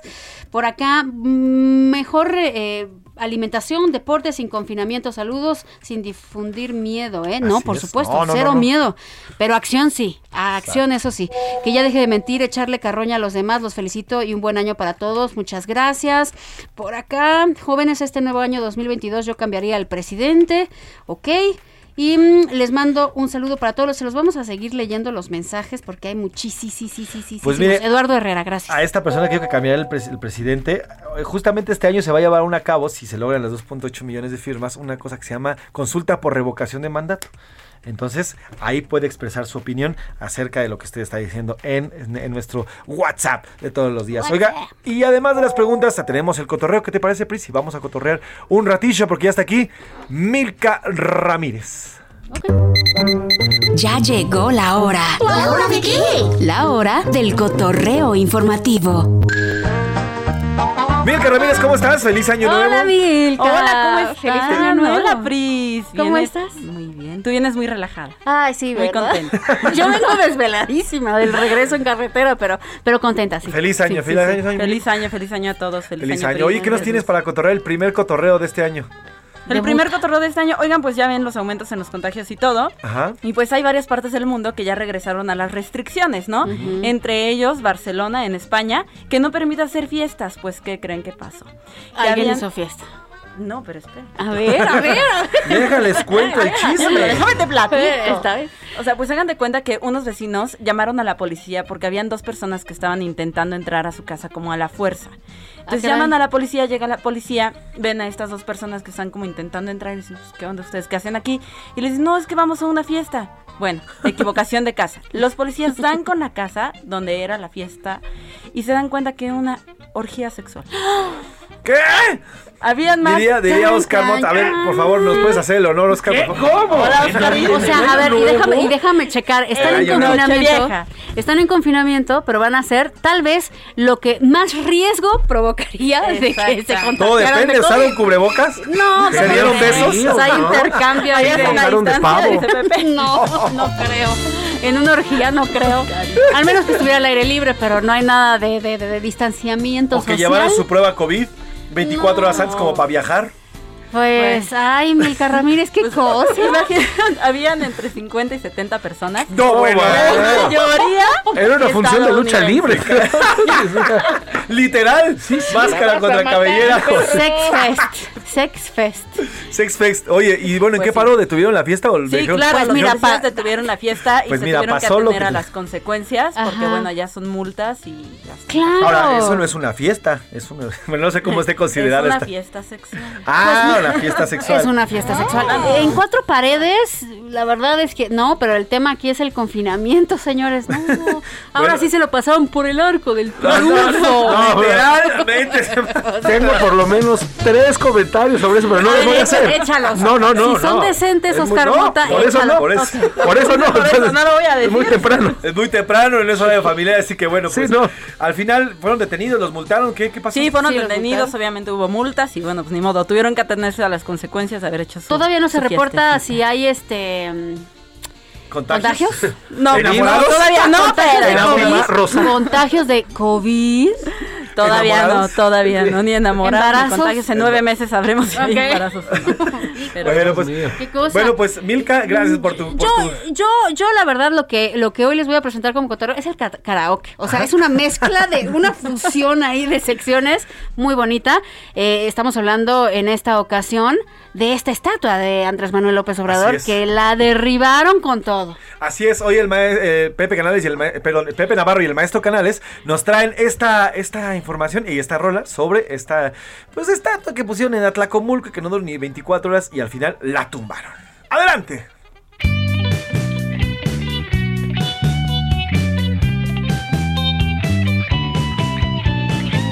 ¿A quién se le ocurrió? Dígame a mí. ¿Quién fue el que dijo hay que ponerla ahí? En ese pueblo sí justito ahí, que es la tierra de muchos el PRI. Toda la gente los vio celebrar, ponerle estatua y una porrechar. No imaginaba que no iba a durar, que luego, luego la iban a tumbar. Oh, qué sonrisa se les veía. El pueblo bueno las borraría. Y así el gusto poco les duró. Y en año nuevo todo se acabó. Con gran dolor en el corazón. Las risas son un llanto hoy. Y dice así, ay, ay, ay, ay, ay, ay, ay, ay, ay, ay, ay, que alguien la tiró. Ay, ay, ay, ay, ay, ay, ay, říkali se si po Buena, buena rola, buena la rola para los oye. curuleros de San Lázaro, que por cierto, sí, en efecto, bueno, esta estatua, esta estatua de la que ya vamos a platicar de una vez ya que estamos en el tema, fue develada el 30 de diciembre, a dos días de dejar el cargo, el alcalde morenista del municipio de Atlacomulco, Roberto Telles Monroy, develó una estatua del presidente Andrés Manuel López Obrador. La escultura generó cientos de críticas en redes sociales, fue colocada en la calle Isidro Favela, frente a la terminal de autobuses en pleno centro de esta demarcación allá en el Estado de México, que por cierto es una de las demarcaciones donde se habla de la cuna del prismo, el At- Atlacomulco. Este eh, eh, incluso hay un grupo llamado un grupo, el grupo de Atlacomulco, que es una agrupación de políticos mexicanos del PRI, eh, que se ha hecho muy famosa y que es, es famosa, supuestamente eh, eh, liderada, y si el mentor fue Carlos Jan eh, González, el profesor, llamado profesor. Y bueno, esta, esta estatua fue montada allá en Atlacomulco, y mire, no pasó ni un solo día y fue derribada. Ey, sí, es lo que comentábamos sí al inicio del programa. Yo cuando leí la noticia de que pusieron esa estatua dije, a ver, así, puse un cronómetro y dije, a ver, voy a ver cuánto tiempo pasa para que le hagan. Ahora, hasta el momento, y según la nueva, la nueva alcalde, la alcalde morenista, dice que no hay, la nueva presidenta municipal, que es Marisol Arias, priista, pues dice que no se sabe, se llevaron, bueno, hasta la cabeza. La cabeza no aparece y me parece que una pierna. Pero ya va a haber denuncias, Gerardo. Buenas tardes, cuéntanos de qué va la denuncia y cómo se ha movido esta información. Muy buenas tardes, saludarlos a ustedes, la nueva administración de Atlacmulco emanada del PRI investigará la vandalización de la estatua en honor al presidente de la República, Andrés Manuel López Obrador, hecho que ocurrió en la madrugada del primero de enero, cuando se dio el cambio de gobierno. En sus redes sociales, la alcaldesa entrante priista, Marisol Arias Flores, dio a conocer la postura oficial tras esta polémica desatada en las últimas horas en torno a este hecho que escalaba a nivel nacional. A ver, a ver, a ver, vamos a, vamos a retomar la, infor- la- la información ahorita con Gerardo García porque se oyó horrible. Ahí se robaron la cabeza, se robaron las piernas, al parecer también se, se robaron una antena por ahí porque está fallando horrible el celular de Gerardo, pero ahorita le vamos a seguir preguntando. Así es, eh, ya estamos. A ver, Gerardo, retomamos la comunicación. Así es, eh, le estaba reportando que la nueva administración de Atlacomulco emanada del PRI investigará esta vandalización de la estatua en honor al presidente de la República, Andrés Manuel López Obrador, hecho que ocurrió en la madrugada del primero de enero cuando se dio el cambio de gobierno. En sus redes sociales, la alcaldía de Marisol Flores dio a conocer la postura oficial tras la polémica desatada en las últimas horas en torno al hecho que ha estado a nivel nacional. En la tarjeta informativa se reprobaron los hechos y se ofreció iniciar una indagatoria para esclarecer los mismos. Así, así también a la administración entrante informó que fue a través de, las, de los patrullajes sobre la avenida Isidro Favela Norte con libramiento Jorge Jiménez Tetú, que se halló la efigie derribada y fracturada a las dos de la mañana de este primero enero. No obstante, que carecía de personalidad jurídica para iniciar una investigación. El segundo de que se el domingo una primera manifestación en el lugar donde se Seguimos teniendo problemas de comunicación con Gerardo, pero bueno, ya nos ya nos informó lo más importante. Va a haber una investigación en torno a esta a esta desaparición, a la desaparición de esta estatua y sin embargo, había había cámaras alrededor de la estatua, pues y nadie sabe, nadie supo qué pasó. O sea, no hay no hay pero ni un video, vas a ver qué tiene que salir. Alguien, alguien va a salir, pero por lo pronto no se sabe a dónde se llevaron la no cabeza tenía pila la cama. Imagínate, a ver, señores, estamos hablando que derribaron una estatua, luego le quitaron la cabeza y luego piernas. Y no hay nada grabado, por favor. Pero bueno, así está y de eso también nos hablaron los curuleos de San Lázaro. Vamos a ir con más música. Seguimos con música. Este es un estreno reciente, hace unos días nada más, pero habla de que hay que estar tranquilitos. John Bay y Cosmos Midnight, esto es Straight Up Relax. Regresamos. Straight up relaxing.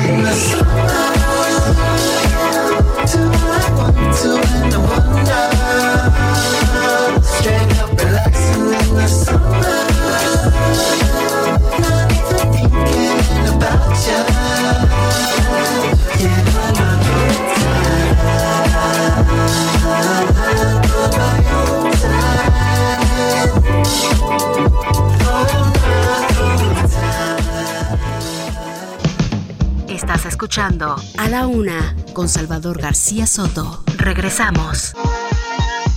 Ya estamos de vuelta con A la Una con Salvador García Soto. Bienvenido a tu dosis de buenas noticias. Mi nombre es Soy la Alegría. Les tengo una extraordinaria noticia para comenzar el año. Después de no ser visto por más de 15 años, el pez tequila regresó a su hábitat natural en el río Teuchitlán, en Jalisco. ¡Wow! Todo gracias a los esfuerzos de conservacionistas del Zoológico Chester y la Universidad Michoacana de México. El pez tequila es una pequeña especie de pez goloso que no crece más de 70 milímetros de largo. Su desaparición ocurrió en 2003 a causa de la introducción de peces exóticos invasores y la contaminación del agua. Este logro se trata un hito para la conservación debido a que es la primera vez en que una especie extinta de peces ha sido reintroducida con éxito en México. La noticia que acabas de escuchar es 100% verdadera. Mi nombre es Soy la Alegría.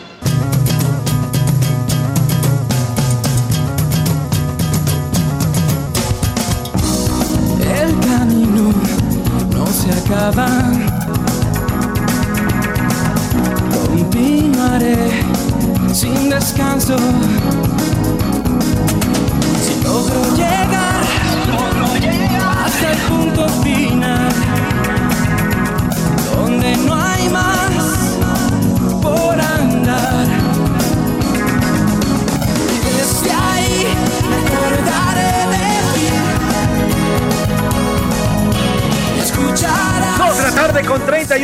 31 minutos, 2 de la tarde con 31 minutos. Continuamos aquí en A la Una por el Heraldo Radio. A nombre del titular de este espacio, Jos- es Salvador García Soto. Yo soy José Luis Sánchez Macías.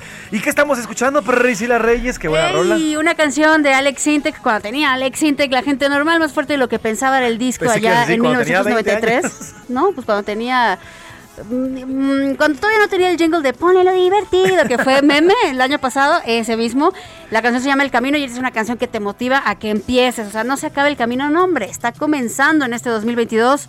Así es que agarren todas las energías que tengan por ahí y a darle con todo, porque si bien comienza, bien termina. Así es, súbele.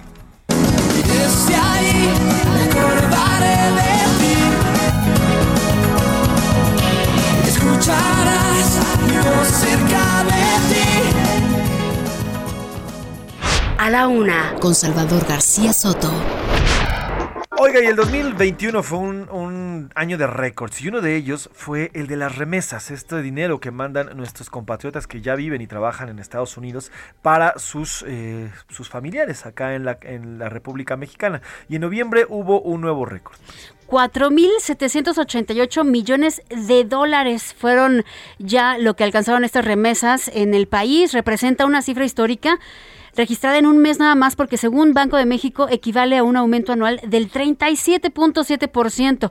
Para hablar sobre este récord vamos a platicar con Verónica Reynolds, quien está en la línea. Feliz año nuevo, Verónica. Feliz año nuevo, Vero. Gracias, Priscila. Buenas tardes, José Luis, y Hola. feliz año nuevo a los dos también.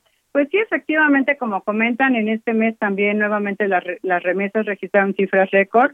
Se vio una cifra mayor para un mes de noviembre desde 1995 que se tiene registro. Y bueno, de manera acumulativa también de enero a noviembre estas remesas sumaron 46.833.56 millones de dólares, una cifra mayor en 26.7%.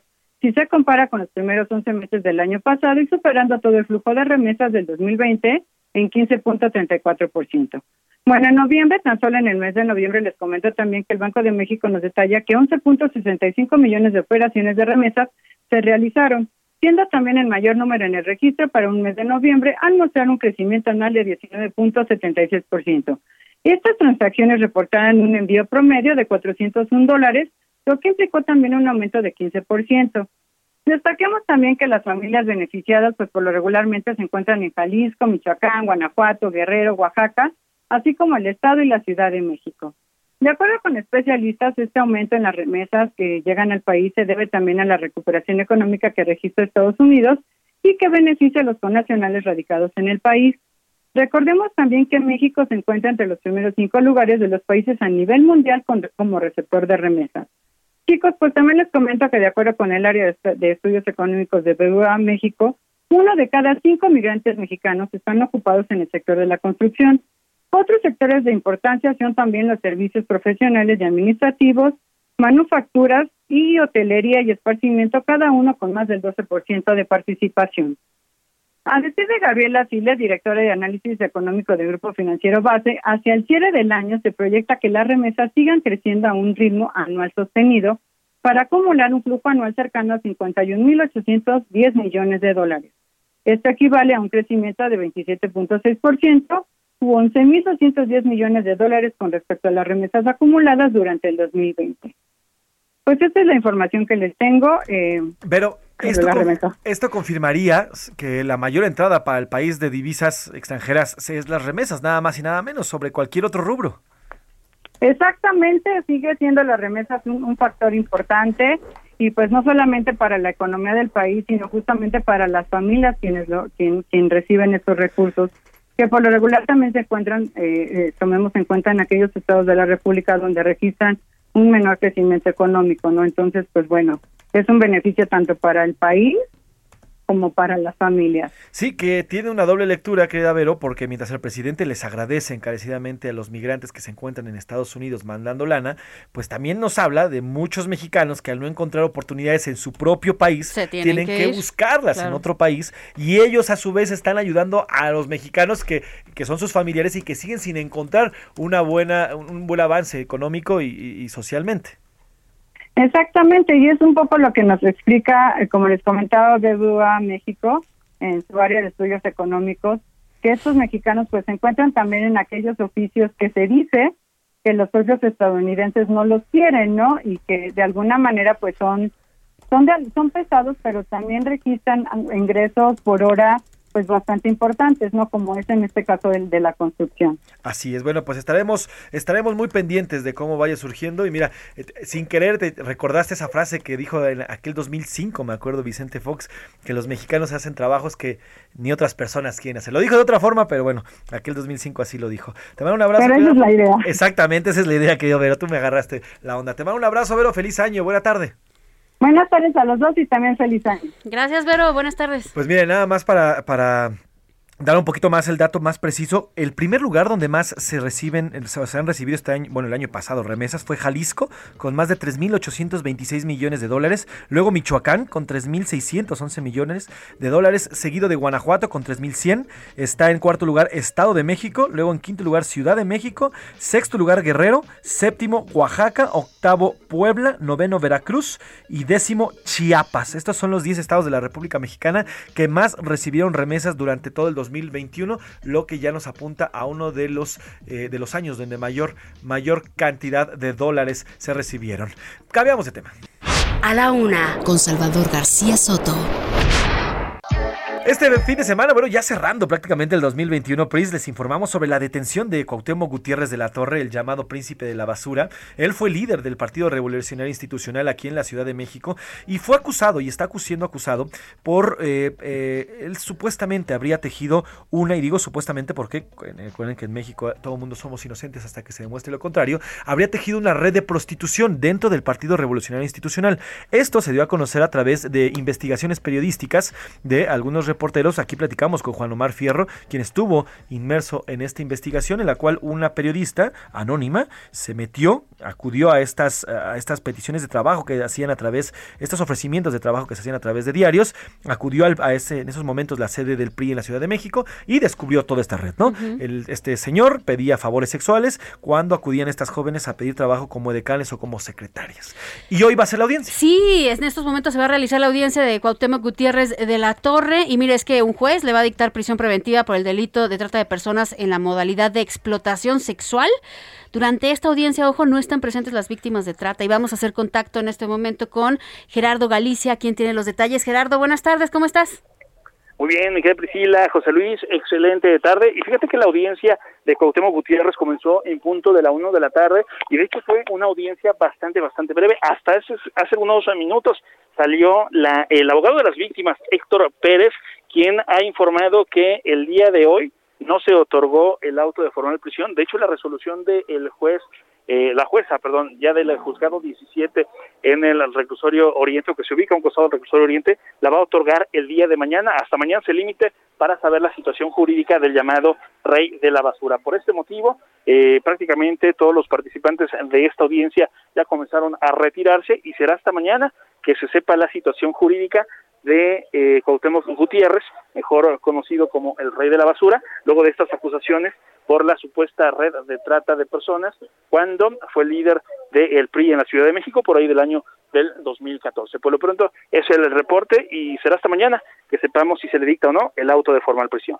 Eh, querido Gerardo, ahora eh, lo que te quiero preguntar es, ¿hubo un receso o por qué será hasta mañana?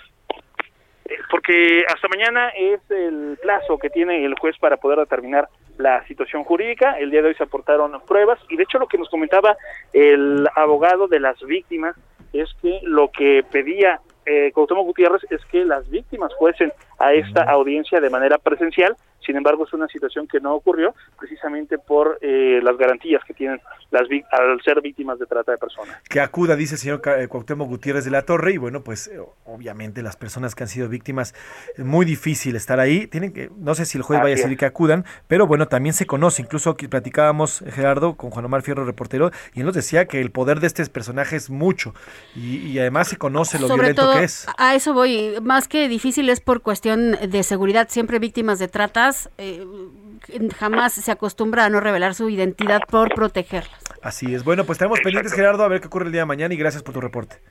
Con todo gusto, excelente tarde. Pues sí, este personaje que tiene mucho y tenía mucho poder y además eh, sí era característico y se sabía que él utilizaba la fuerza, la fuerza para lograr lo que él quería. Así que bueno, pues eh, es lo que ha pedido Cuauhtémoc Gutiérrez de Terre. Veremos qué ocurre el día de mañana. Vamos a otro tema. A la una, con Salvador García Soto. Oiga, este tema es de vital importancia porque nos afecta a usted, a mí, a Priscila, a Oscar, a todos los que estamos en esta cabina y a todo el país prácticamente. Todos los que nos están escuchando. Sí, comenzamos este año, comenzamos un año con antecedentes económicos difíciles después de dos años ya prácticamente de pandemia, una inflación eh, que no se había visto en por lo menos 20 años de la economía mexicana, un alza de precios que conlleva esta inflación, además también problemas a nivel internacional que presionan al peso, en fin, muchos factores que podrían afectar a nuestro bolsillo a, los, a las personas de a pie que día a día estamos trabajando, además de los impuestos y demás, y para platicar justamente y para hacer un análisis y para eh, pedirle recomendaciones de cómo cuidar nuestra economía ya después del gasto que viene y que significa el fin de año. Saludo en la línea y gracias por tomarnos la llamada a Ignacio Martínez, él es coordinador del Laboratorio de Análisis en Comercio, Economía y Negocios de la UNAM. Ignacio, ¿cómo está? Buena tarde, gracias por tomarnos la llamada. José Luis, muchas gracias por la invitación a la orden. Gracias, don Ignacio. Me acompaña también aquí Priscila Reyes. Buenas tardes, Ignacio. Don Ignacio, quiero preguntarle y de, de pronto, ¿qué, ¿qué va a significar para los mexicanos este, pues prácticamente cerca de 8% de inflación con el que vamos a cerrar? Todavía no sabemos la cifra exacta, pero estamos por conocer en unos días. Eh, este 8%, casi 8% de inflación que vamos a vivir en los productos a partir pues de ya, de todo lo que estamos comprando y lo que vamos a comprar en los próximos días. Sí, este, este 7.37% que eh, tenemos de eh, inflación al cierre de noviembre, falta el cálculo de la primera quincena y segunda quincena de, de diciembre, Priscila, es eh, lo que vamos a, tener en este cierre de 2021 en términos inflacionarios. Lo que eh, vemos para 2022 principalmente para el primer semestre de este año, es que la inflación va a estar más que presente. Y esto eh, que se refleja, pues lo estamos viendo en eh, productos eh, de, la canasta básica, principalmente aprovechando la, la, la, la, hora de la comida, de los sagrados alimentos, de lo que tenemos en la mesa. Incrementó el tomate, el tomate, el chile, la cebolla, este, las eh, tortillas. Vamos, eh, estoy hablando de este eh, delicioso eh, platillo que, que, que, que son los chilaquiles. ¿sí? Este, hicimos un estudio en el laboratorio eh, sobre este alimento este, preparado con estos productos que, que, mencioné de diciembre a noviembre y tenemos que sin pollo, sin este eh, carne, chilaquiles, este, digamos, digamos sin proteína, ¿no? Sin proteína, tienen un incremento solamente de 23 pesos si le ponemos pollo o carne, tiene un incremento de 37 pesos. Entonces, esto es lo que tenemos en cuanto al aumento de precios respecto a la inflación. Un súper reflejo, porque estamos hablando que los chilaquiles se hacen con tortilla y una salsita. Es un gran ejemplo que nos pone don Ignacio. ¿Por qué? Porque este platillo, como bien lo dice, lo comemos todos los mexicanos, los que comen carne y los que no comen carne, pues eh, simplemente es un gran ejemplo. Es decir, se aumenten más de 20 pesos el costo para este año de solamente los chilaquiles. Solamente los chilaquiles. Y si hablamos de estos derivados, por ejemplo, eh, el, el, el, tamal, este, la ajolota o los tacos, vamos, también tiene, se, se, refleja este incremento. Eh, y no estamos hablando más que de una dieta de que la mayoría de, de los mexicanos mexicanos de, de, de, este, eh, comen todos los días. Estamos hablando de personas este, que eh, trabajan en la industria de la construcción, personas que eh, pues este, es su desayuno eh, diario y por lo tanto tienen ese incremento en los precios. Es increíble lo que nos está diciendo. Ahora, eh, se habló también, y es un tema también importante para las personas que manejan o manejamos tarjetas de crédito, va a ser un tema importante porque la tasa de interés va a ir subiendo porque esa es una de las únicas o de las respuestas más probables que va a tomar el Banco de México para tratar de controlar la inflación, este aumento en la tasa de interés. ¿Cómo va a afectar y cómo afecta a las personas, sobre todo que tienen un crédito, que tienen tarjetas de crédito, y para quienes tienen un crédito en tasa variable, que ese es el, ese es el golpe que más fuerte van a recibir? Así es, eh, uno de los tomas de decisión eh, que se tiene para eh, contrarrestar el aumento de precios es por parte del Banco de México aumentar la tasa de interés y tiene su efecto eh, de manera directa, como bien se precisa, en este, las tarjetas de crédito a raíz de que si eh, no se paga a tiempo el adeudo que se tiene de la tarjeta de crédito, impacta este, totalmente en la tasa de interés. En este momento, eh, la, la, la, tasa media que tienen los bancos es de 37.9. Por lo tanto, si eh, no se paga eh, este, el adeudo en este mes con relación a la compra que se hizo en diciembre, pues ya sabemos el impacto que se va a tener. Entonces, aquí la recomendación, como se dice en el argot bancario, es ser un cliente totalero, es decir, sí. siempre pagar el total para evitar eh, moras en la deuda. Ahora, eh, don, Ignacio, yo le quiero preguntar, ¿a qué eh, eh, consejo podría darle a los mexicanos ahora que estamos entrando, que estamos entrando a pues a un nuevo año con gastos, con gastos de fin de año, ya sabe todo lo que conlleva los gastos de Navidad, de Año Nuevo y que además aproxima también la fecha de Reyes, pues qué consejo le daría a todas y a todos los mexicanos para su economía, porque como nos lo pinta, parece un año difícil en este rubro. Eh, uno, eh, ser muy cautelosos en el, en el gasto. Si no se tiene eh, que comprar eh, de primera necesidad, eh, que se sea cauteloso. Y en la tarjeta de crédito siempre pagar a tiempo para evi- evitar ese tipo de eh, deudas. Y también otro este, aspecto relevante es considerar qué es lo que se va a adquirir con antelación para no comprar de bote pronto eh, la compra espejismo para que no se se tenga esa este, eh, deuda eh, de gratis. Ahora, todo el mundo habla de ahorrar, habla de ahorrar y que hay que ahorrar y que correr una, parte del salario, pero bueno, como vemos la situación es muy difícil. Eh, ¿Cómo, qué, podrían hacer los, los mexicanos, las mexicanas en este aspecto? ¿Usted sigue recomendando ahorrar y- o cuál sería lo primero que tendría que estrategia, hacer? porque luego no conocemos estrategias para el ahorro. Realmente, eh, como lo está comentando ahorita José Luis, no hay el dinero para ahorrar, pero a veces hay estrategias, separar tan tal porcentaje del sueldo si es que es posible, etcétera. Sí, aquí la, la, la primera este, estrategia es este, solamente comprar los productos de, de primera necesidad. ¿no? Si, si tenemos eh, dos suéteres y, y tenemos uno que está muy bonito, no pasa nada si no compramos ese suéter en este momento porque tenemos dos. ¿sí? Entonces, eh, siempre ser muy cautelosos en esa este, compra y también tener este, eh, presente que si de la tarjeta de crédito, eh, voy a poner un ejemplo, tengo un ingreso de dos mil pesos y voy a voy a adquirir la, este, vo- voy, voy a utilizar la tarjeta de crédito, solamente utilizar la tarjeta de crédito para comprar 500 este, con la tarjeta de crédito, Ok, ok. porque entonces tengo un margen de pago eh, de 50% en caso de que no pueda cubrir eh, la deuda de la tarjeta. Ya. Ya. Ahora, do- don Ignacio, yo quiero preguntar, desde el laboratorio, ¿cómo ven este año económicamente hablando en cuanto a finanzas y economía para México? En cuanto a el, el salario, este, sabemos de que este eh, primero de enero hubo un incremento al salario mínimo del 22%, que, que es un este ingreso que solamente reciben eh, dos millones de eh, personas. Entonces esto, vamos, es este, de suyo relevante, pero la inflación se come, Claro. ¿no? Este, eh, ese ese aumento. Luego tenemos la parte referente a el, el tipo de cambio, que es una variable eh, que está este, todos los días eh, moviéndose. Entonces, veremos que el tipo de cambio estará más hacia los 21 que hacia los 20. ¿no? Ok. Y eh, también este, el precio del el crudo, que va a ser un alivio para las finanzas de el- del, del, del país, que puede llegar este, a los 80 dólares. Entonces, eh, sí eh, puede tener un buen ingreso del país a raíz de esto, de, del, este, de, de la estabilidad de- del precio del el crudo y este en, términos este, regionales diríamos de que la, la lo que más golpea a la economía es la inseguridad tomando en consideración de que de 10 mexicanos este eh, eh, siete mexicanas están este, totalmente inseguras en el lugar donde eh, viven. Y esto también golpea al consumo, al gasto, a raíz de que el crimen organizado se queda con, con este eh, tres pesos de lo que se distribuye, de lo que se gasta. Bueno, pues estaremos pendientes, Ignacio Martínez, eh, eh, economista y coordinador de- del Laboratorio de Análisis en Comercio, Economía y Negocios de la UNAM. Muchas gracias.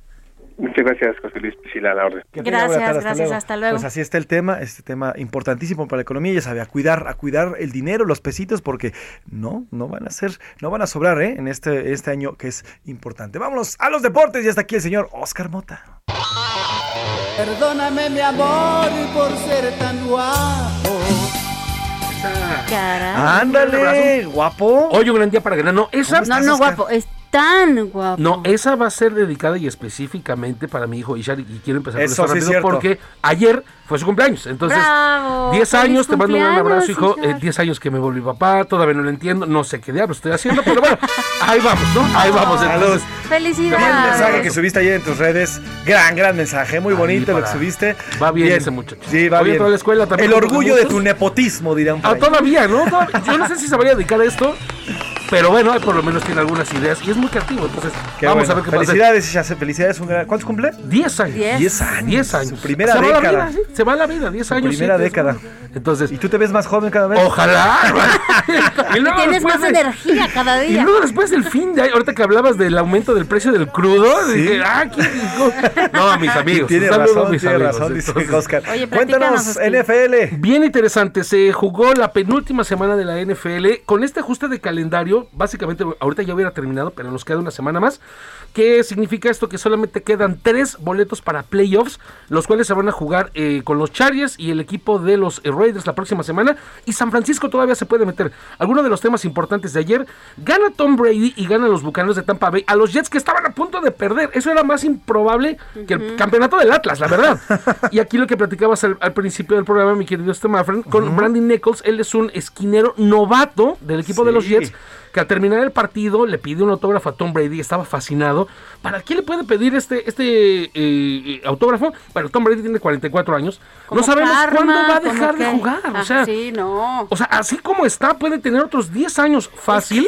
Sí. O, la Es pro- o el próximo año, no sabemos, ¿no? Entonces, ya el tener cualquier tema de Tom Brady, o sea, imagínate el que lo intenta taclear y le arranca y se queda con el resorte de los calzones de Tom Brady, va, va- va a ser importante ya con lo Ahora, que se quede. acaba ¿no? de mencionar que el balón que él le da a firmar es uno que él mismo le interceptó. La intercepta. O que además es otro detalle. Tom Brady no lanza tantas intercepciones, o sea, sí es más touchdown y obviamente más pases eh, eh, completos, entonces Claro. tiene aquí un buen valor. Rápidamente lo que pasó también en este lugar es que eh, el tema con Antonio Brown, que quiero revisarlo mañana, vieron que con un poquito más de tiempo, se termina a, a medio partido, se quita lo- el, el jersey, se va y abandona el juego. Sí, ¿qué onda, Se terminó Oscar? regresando en un Uber, o sea, lo corren del equipo.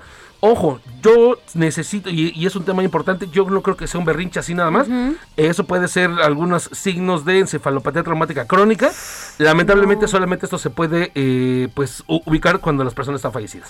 Uf, ¿qué es la película esta qué famosa entonces, sí, sí, noticia, sí. qué noticia. Uf, fuerte, fuerte lo que ocurrió. Y así nos despedimos. Gracias por el favor de su atención. Priscila Reyes, Adiós, que estén muy bien. Oscar Mota. Mañana les cuento de Griezmann Mbappé. Exactamente. Gracias a todo este gran equipo que hace posible este programa y a nombre del titular de este espacio, Salvador García Soto, yo soy José Luis Sánchez Macías. Ya está usted informado. Pase un bonito lunes y buen inicio de año. Provecho. Por hoy termina A la Una con Salvador García Soto. Un encuentro del diario que piensa joven con el análisis y la crítica. A la Una con Salvador García Soto. De lunes a viernes de 1 a 3 de la tarde. Imagine the softest sheets you've ever felt. Now imagine them getting even softer over time. That's what you'll feel with Bowl and Branch's organic cotton sheets. In a recent customer survey, 96% replied that Bowl and Branch sheets get softer with every wash. Start getting your best night's sleep in these sheets that get softer and softer for years to come. Try their sheets with a 30-night guarantee. Plus, get 15% off your first order at bowlandbranch.com. Code BUTTERY. Exclusions apply. See site for details.